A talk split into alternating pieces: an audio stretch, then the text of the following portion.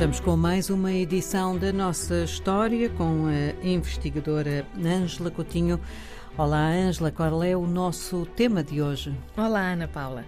Hoje nós eh, vamos falar da fundação de uma revista uh, que teve um papel fundamental, digamos assim, de entre os que podemos chamar de movimentos culturais africanos uh, no século XX.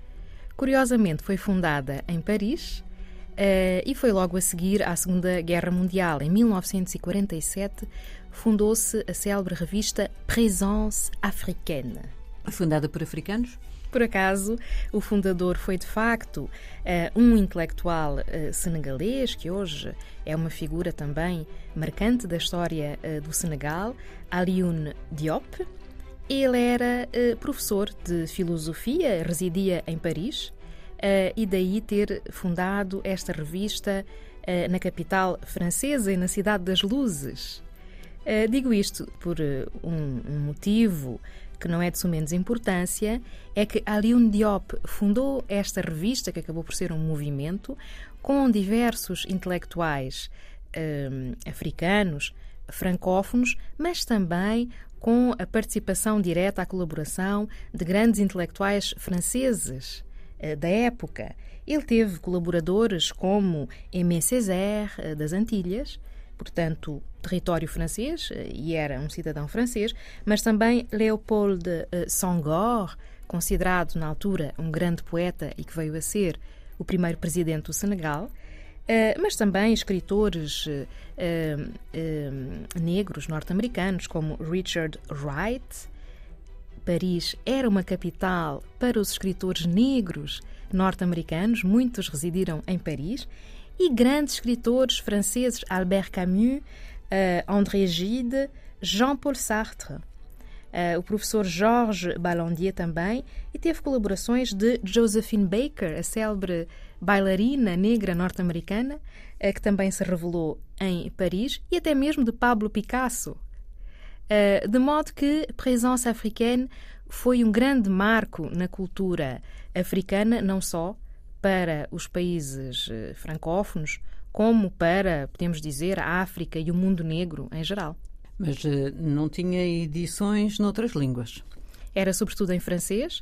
Por acaso há um número uh, dedicado às antigas colónias portuguesas e que foi organizado por Mário Pinto de Andrade, o intelectual angolano, uh, que também foi dirigente do, do MPLA. E Mário Pinto de Andrade chegou a trabalhar na redação da Présence Africaine em Paris. Portanto, esta revista, em 47, portanto, muito cedo, eh, antes de, de, das independências, com certeza, tinha como objetivo dedicar-se à cultura uh, africana, era dirigida a um grande público e havia uma preocupação declarada, central, que era a de procurar a originalidade de África e procurar compreender a inserção de África no mundo moderno. Uh, bom, Revelaram-se, claro, nestas revistas que eram publicadas trimestralmente, grandes intelectuais como Sheikh Anta Diop, que ainda hoje é falado, uh, e, e, a, e, depois a presença africana tinha a ambição de tratar de todas as áreas. E ele perguntar isso mesmo, que tipo de revista era, o que é que podíamos encontrar lá dentro? Exatamente.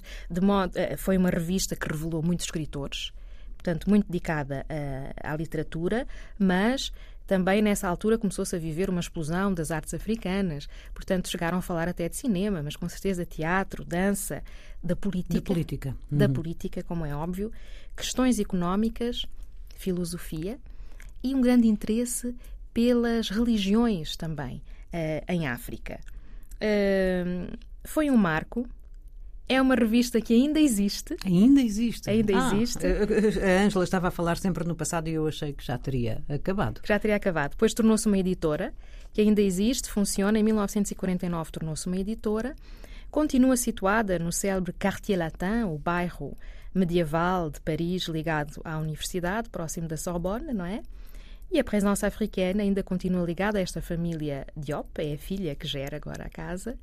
Uh, e já publicou também centenas de livros. Claro que a língua francesa é, é o principal veículo de comunicação uhum. uh, e uh, todo este movimento está ligado a um outro marco do qual me parece que já, já falámos, que, é, uh, que foi a organização do primeiro Congresso dos Escritores e Artistas Negros em 1956, em Paris, na Sorbonne.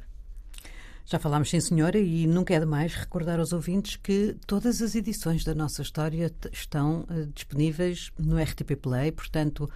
Basta procurarem, por exemplo, em rdpafrica.rtp.pt a nossa história e lá vão encontrar então no podcast todas as edições, que já são bastantes. Obrigada, Angela. Até para a semana. Até para a semana, Ana Paula. Obrigada.